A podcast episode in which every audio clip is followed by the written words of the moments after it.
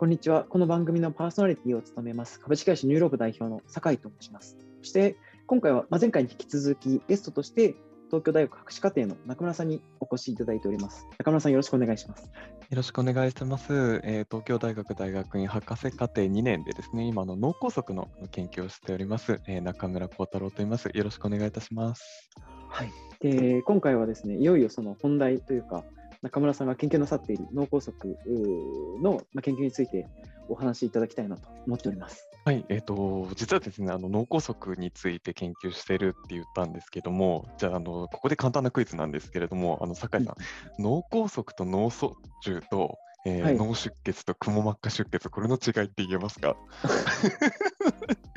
いやー、ぼんやりとしかどれも致命的っていうのは分かるんですそうなんですよ、そうなんですよ。はい実はこれ結構あの名前は皆さんよく聞かれると思うんですよね、脳梗塞とかあの脳脳卒中になったとかって。で実はちょっとそのあの実は病気的にはあのももちろん全部脳の病気なんですけれども実は結構違いましてうん一番大きい、えー枠組みが、えー、と脳卒中っていうのが一番大きいくくりなんですね。はい。でその中に脳梗塞と脳出血とくも膜下出血っていうのがあるんですよ。はい。で脳梗塞と脳出血の違いっていうのはもう一番簡単に言っちゃうと血管が詰まるか破れるかっていう話なんですね。つまり、えー、と脳卒中っていうのはそのある種のこの脳の血管の病気の総称なんですけれども、その脳の血管が詰まることによって、えーこう脳の組織がダメージを受けちゃうこれが脳梗塞ですね。うんで、えー、と脳出血っていうのは血管が破けちゃうんですね脳の中で。はい。でそれによって同じように脳の組織がダメージを受けるこれが脳出血。はい。で、一番み最後のやつは、くも膜下出血。これも出血の仲間なんですけれども、実はあのくも膜って言って、あのこの脳のですね、こうあの頭蓋骨の下側にあるくも膜という膜があるんですけれども、そこのところで、しえーそこのところのですね、血管が出血を起こしちゃうっていうのがくも膜下出血と呼ばれるようなものなんですね。うんはい。で、その脳卒中の中でやっぱり一番大きい6割ぐらいを占めているのがその脳梗塞というその脳の血管が詰まるということで、まあ、よく言われているのは本当にこういろんな生活習慣であったり、高血圧とかですね、こう、はい動脈硬化とかこう血管がだんどんどんどんどん硬くなっていったりとか、血液がドロドロになってくると、そうするとこう脳の血管を詰まらせるような血栓と呼ばれるようなものがこうできてしまうとか、こう動脈硬化によってこう血管がどんどんどんどん狭まってしまうと。そういうような形でこう血えーいずれにせよこう脳の血管がこう詰まることによって 要はその脳の細胞が酸欠状態になっちゃうとそういうようなのがこう脳梗塞の病態っていうのがい一番まずあの病気の説明になります。その中でも中村さんは、えー一番大きな脳梗塞に関わる研究をそうですね。はい。で、えっ、と、じゃあ、なんでお前脳梗塞の研究なんかしてるんだよとうんいうところなんですけれども、やっぱりですね、今の脳梗塞っていうのがですね、あのそもそも脳卒中自体が、ね、こうあの日本の死因の第4位と呼ばれています。で、ただですね、やっぱり、あまあ、そのそれこそあのがんとか、あの心筋、えー心筋梗塞、心疾患ですね、まあそれ、そういったのに引き続いて第4位なんですけれども、やっぱりこう一番脳梗塞、脳卒中のこう大きいこう問題っていうのが、やっぱ寝たきりの原因の第1位になってるんですね。なのでこう、例えばこう脳梗塞をあの患一度患ってしまうと、例えばこうあの手足のを司るような、その運動を司るような領域のこう脳の細胞がダメージを受けちゃうと、手が動かせなくなっちゃう、それで寝たきりになっちゃうとか、喋れなくなってしまうとか、そういうような形でですね、こう患者さんのですね、こう生活の質、いわゆるこう QOL、そういったものをこう著しく阻害するっていう、やっぱりこう特徴を持っているのが、こう脳卒中、脳梗塞と呼ばれるもので、で、やっぱりこうそこに対して、きちんとあの治療っていうのものを確立しなきゃいけないよねというところで、やっぱりこう我々今の脳梗塞のこうあの治療につながるようなこう研究っていうのに取り組んでいる、そんなこう背景があります。それは結構大きな話ですよ。なんかその、まあ、ご本人も苦しいでしょうし、周りの親族の方とかお世話をする方も、なかなかその生活の時間が取られることになるでしょうし、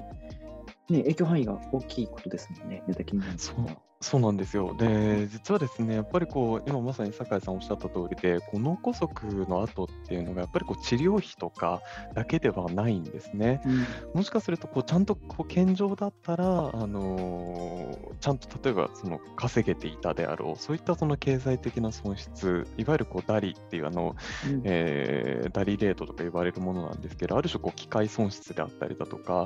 いあとはその周りのですね、こうお今まさにおっしゃってくださったようなこうご家族であったり、そういったこうケアとかリハビリのコスト、そういったこう経済的なコストっていうだけでも、やっぱりこう広あの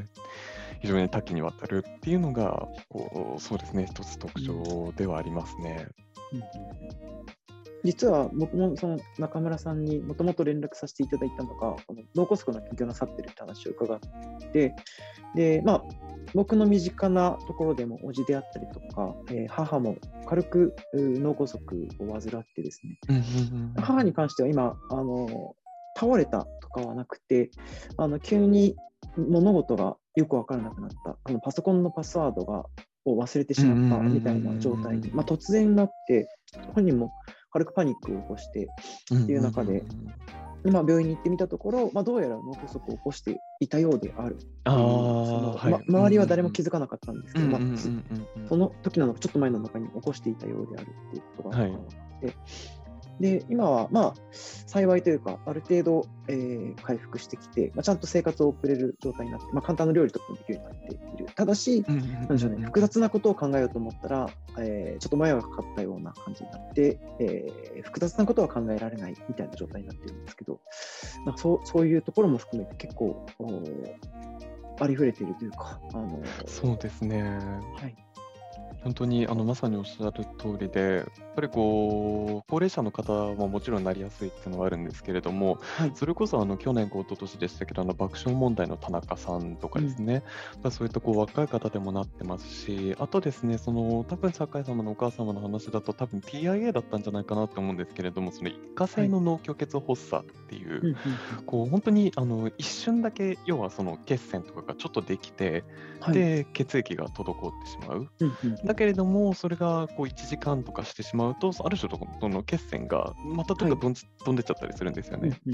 そうすると、こう症状的にはこうなくなる、大体24時間以内にこう症状が消えるっていうようなものを、その一過性のあのうん。脳虚血発作っていうんですけれども、そうするとはい。やっぱりなかなかこう病院に行っても、いや、あのうん元に戻りましたみたいな。うんで、そうなってしまうと、実はそれって結構繰り返しやすかったりだとか、そのええ。そもそもやっぱり血栓ができやすいような、そういうようなこう健康状態になってしまっているので、やっぱり結構脳梗塞って再発されるって方結構多くて、私の祖父なんかもやっぱり、あの3回ぐらい実はあのちっちゃい脳梗塞をやってまして、うんなんかそういう意味でもやっぱりこう非常にこうなかなか気づかないし、でも一回なってしまうと結構こう寝たきりになってしまうとか、そういった意味ですこうすごくあの社会的にはあのやっぱり、えー重要度の高いものなんだろうなとかいうのはやっぱり感じています。うんで、ちょっとあの詳細なえあの金額忘れてしまったんですけれども、確か今、はいあの治療費自体は1、確か、えー、と1兆円とかそのくらいだったんですよ、年間。だったんですけど、介護介護費がその確か3倍ぐらい、3兆円ぐらいなんですよね。はい。っていうぐらいで、やっぱりこう治療ではなくて、むしろ介護、そういった部分でものすごくこうコスまあ、ある意味ではコストがかかってしまってるうんっていうので、やっぱりこう、これに対する治療っていうのが、まあ、あの社会的にすごく求められているよねっていうのが、まあ、その社会的な要因の一つと、あともう一個大きいのがですね、実はあの脳梗塞の有効な治療法っていうのが、まだまだ確立されてないっていう状況があるんですね。で、実はあの今あの、主にあるのがあの大きく分けて2つあるあるんですけれども、はいあの血栓を溶かしてしまうような薬ですね。それと、あとはあのカテーテル、あの結構よく最近、あの新カテとかの有名になりましたけど、細い管をですね血管の中通してって、あの機械的にですね詰まってるのをこう取ってしまうような、そういうような外科的な手術があるんですけれども、実はですね、どちらも、まあ、まあ、大体あの TPA と呼ばれるその血栓を溶かす薬っていうのは、発症から4.5時間以内にあのうん。薬を打たなきゃいけないと。つまり倒れてから救急車に乗って病院に運ばれて先生が「あ脳梗塞ですね」ってなって薬を打つまで4.5時間以内っていう結構、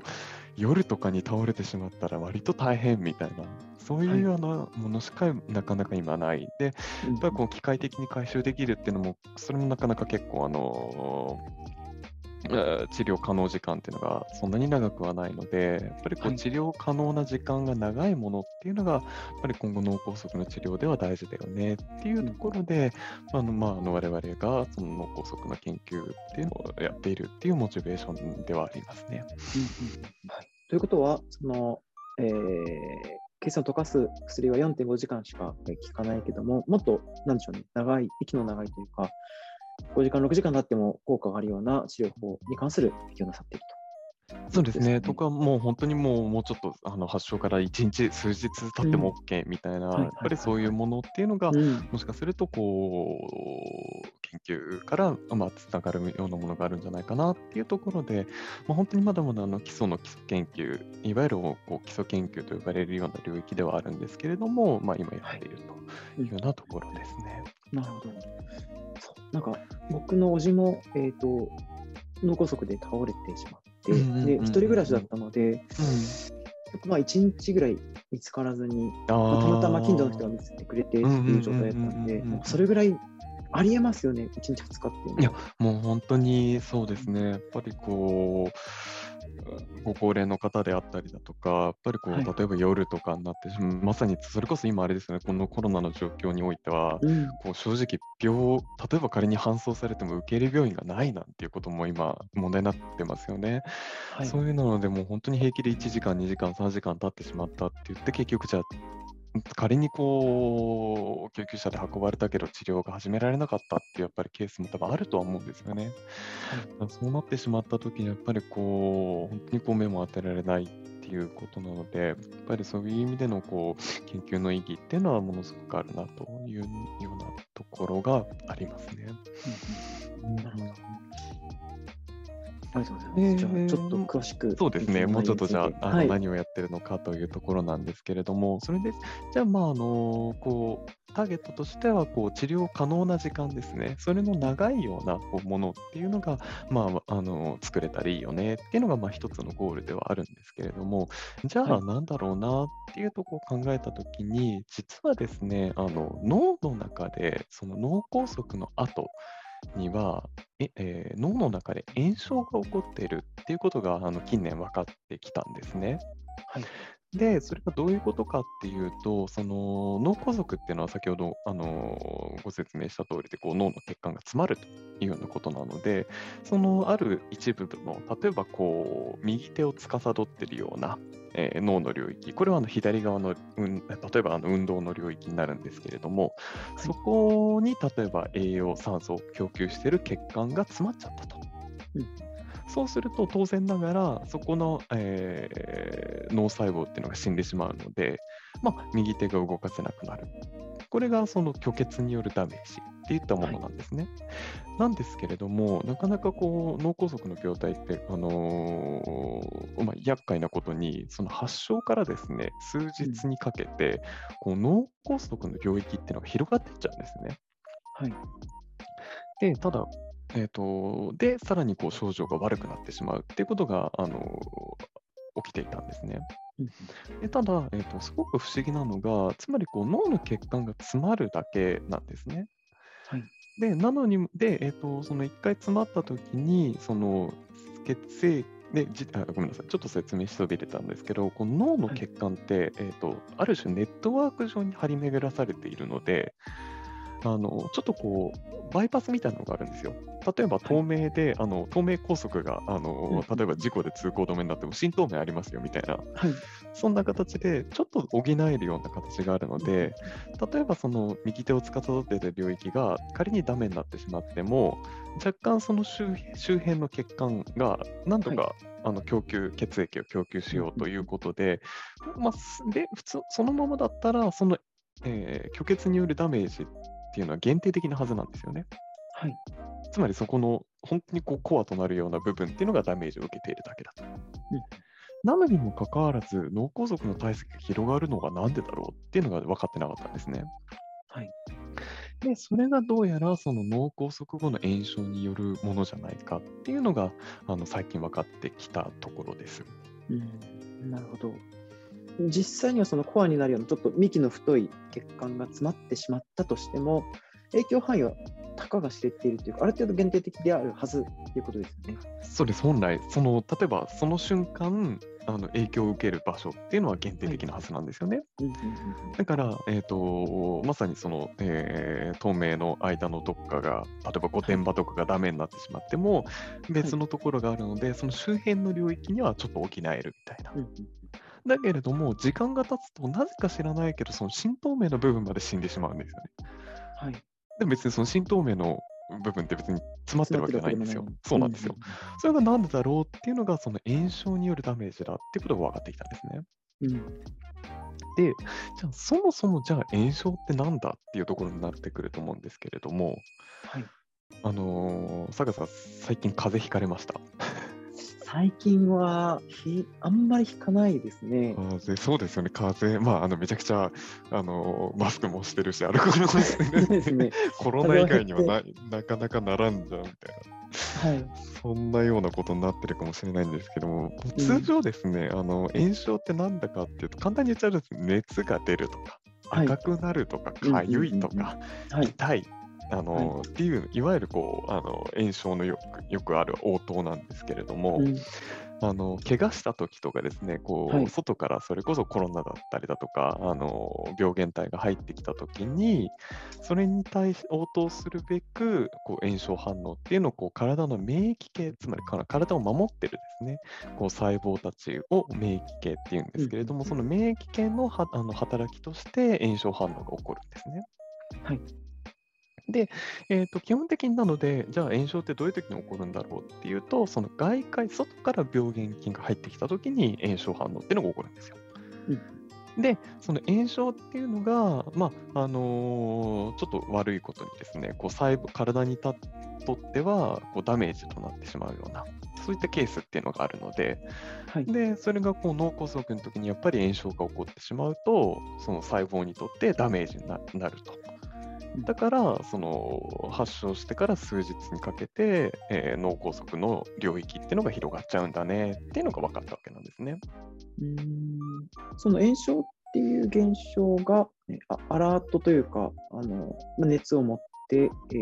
な何かに備えるっていう状態だと思うんですけど、それが、なんでしょうね、細胞をこ壊してるっていうことでもあるんそれそれそれです。それそれです。基本的にですね、こう炎症っていうのは、あの免疫系がですね、なあなんかやばい、あのなんか入ってきたみたいな、うん。あやばい、あのなんか病原体入ってきましたぜみたいな、そんなんで、ちょっとこう、あの熱出してあのうん、ちょっと代謝上げましょうぜとか、はい。あのー結局そこが腫れるっていうのはそこにあのいろんなリンパ液とかその結晶成分とかそういうのがめちゃくちゃ集まってるのでそこが腫れ上がるとか。そういうその、の防御、防御な、なんて言うんでしょうね、こう病防御応答みたいな感じなんですけれども、うん実はですね、その炎症に伴って、そのサイトカインって呼ばれるような、そのは因子、あの液性のこう物質っていうのがその炎症に伴って出てくるんですね。はい。で、この炎症、あのサイトカインっていうのにも、実はいくあのすすごい種類、いっぱい種類、あの数十種類、種類はあるんですけれども、その中でも、こうあるいくつかの炎症性あのサイトカインっていうのは、炎症性のサイトカインと呼ばれるもので、さらに炎症を悪化させたりだとか、うん。あとはその周りの細胞を直接的に攻撃してしまうような、はい。そういうようなこうさあの物質っていうのが、その炎症が起きている領域で産生されるんですね。つくあのめ免疫細胞が作るんですね。まあ、それによって、まあ、さらにこう組織に、まあ、残念ながらダメージも与えるんですけれども、そのさっき酒井さんおっしゃったように、こうアラート、アラームとして、あ、やばいやばい、こんなとこでこんなこと起きてますよみたいな、まあ、ある種のろしじゃないですけど、はい。そんなのをやっているっていうのが、まあ、炎症です。うんなんかそれで言うと、そのサイトカインの特性として、なんでしょうね、えー何かを外敵と判断する基準みたいなものが、えーな低いというか、その現象として、なんでしょうね、そのバーが高かったら、あの外敵なんだけどエラーしてしまう可能性が上がる。でそのバーが低かったら、その外敵は漏れなく倒すあの攻撃できるけども、逆にその外敵じゃないものまで誤って攻撃してしまうみたいなこう、こういう考え方のバランスの中で、そういった現象が起きると理解していいんですかね。そうですね一部そう、そういうことも例えばありまして、あのそれのはい典型例とかやると、い、わゆる花粉症ってそういうことなんですよね。ああ、はいはいはい。実はあの花粉症って、あのはい。うん我々からしたら別にあの害はないはずなんですよね。うん。なので、そんなもんにあんなくしゃみとか、あの鼻水とか、うん。あの頭痛とかあ、い。あれも本当にまさにいわゆる炎症応答なんですけれども、あんなもんやめてくれと言いたいところなんですけれども、あれはもはい。う完全にですね、あの免疫系が花粉というものをあの、はい。ある種やりすぎているというような、そのアレルギーっていうのは、まあ、本来ですね、こうんう別に害はないんだけれども、はいそれをこう免疫系がちょっと勘違いしてしまう。それも食物アレルギーも同じなんですけれども、はいそういう意味での、こう、なんて言うんでしょう、こう、スレッショールドというか、こう、行き地があるっていうのは、確かにおっしゃる通りであるかもしれないですね。なるほど。で、そのサイトカインが、まあ、その域地の問題もあって、何か悪さをしてしまう。そうですね、その、まあ、あの脳梗塞の時に、やはりはいこう、同じように炎症が起こると、サイトカインが出てきて、まあ、出てきてとか、その免疫細胞が、あのややばいやばいってなって、こう、サイトカインを放出すると。うんで、その放出されたサイトカインっていうのは、さらに炎症をあの悪化させたりだとか、さらにさらなる炎症を引き起こしたりとか、その組織ですね、細胞に直接こうあの作用して、その細胞を殺してしまうような、そんな作用を持っているというので、こう脳梗塞の病態っていうのが悪くなっちゃうと。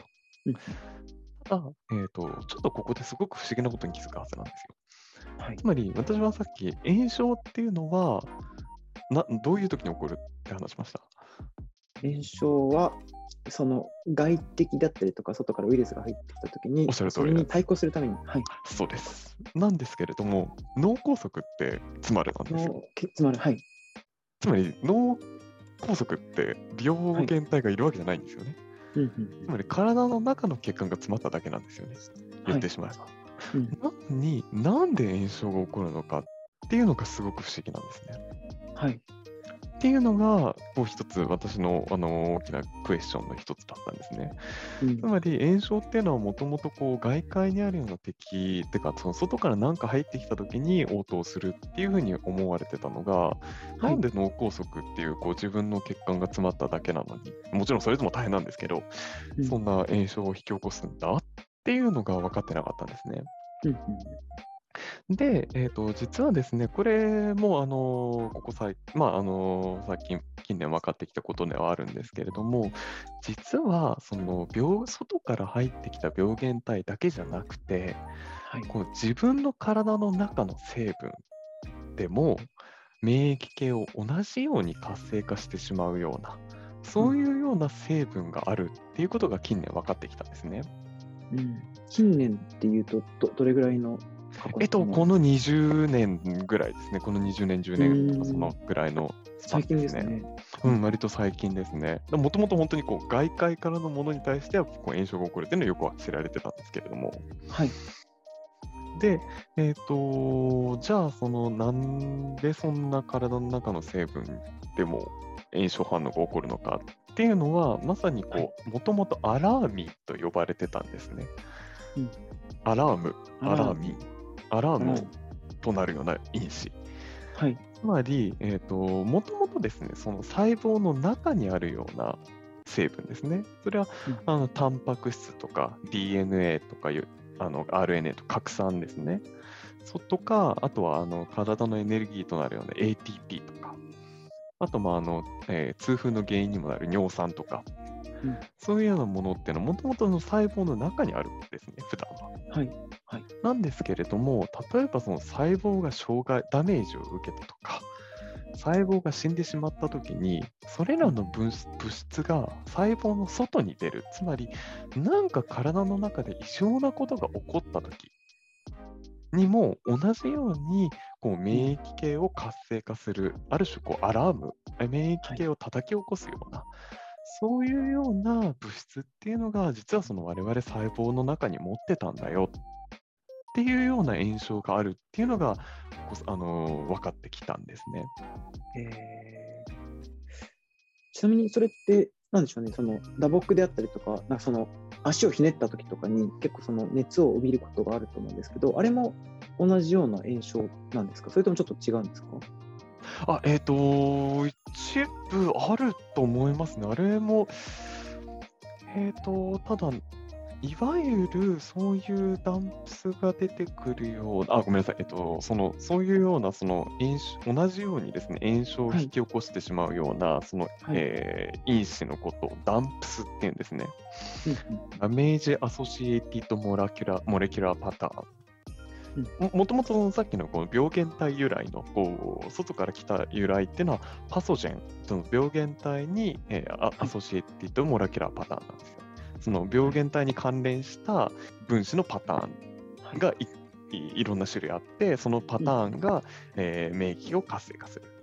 はい。それが、えー、とダメージアソシエイティドなんですね。そのダメージに、えー由来する、うん。えー分分子パターンっていうのでダンプスっていうんですけれども、そういったものはですね、こうあの細胞がめちゃくちゃですね、こう急激に死んでしまう。だから心筋梗塞とか、そういうなんとか梗塞の時とかにはやっぱ結構そういうのが出てくるんですけれどもうん、それ以外だとそんなにそうですね、ちょっとそれはひねったとかになってくると、またまたちょっと別なの気もしますね、ちょっと。うんうんなるほど。炎症はしてるけど、ね物理的なダメージっていうよりか。かは、そうですね、ちょっとでも確かに剣とかが切れるっていうのは確かにあの物理的ダメージなので、そこでも確かにダンプスっていうのは出てる可能性はある,、あるはありますね、確かに。うんでもそうなんですよね。そのやっぱりあの体の中で別に病原体がいるわけじゃないのに炎症が起こっちゃうっていうのは、基本そういうのが、うん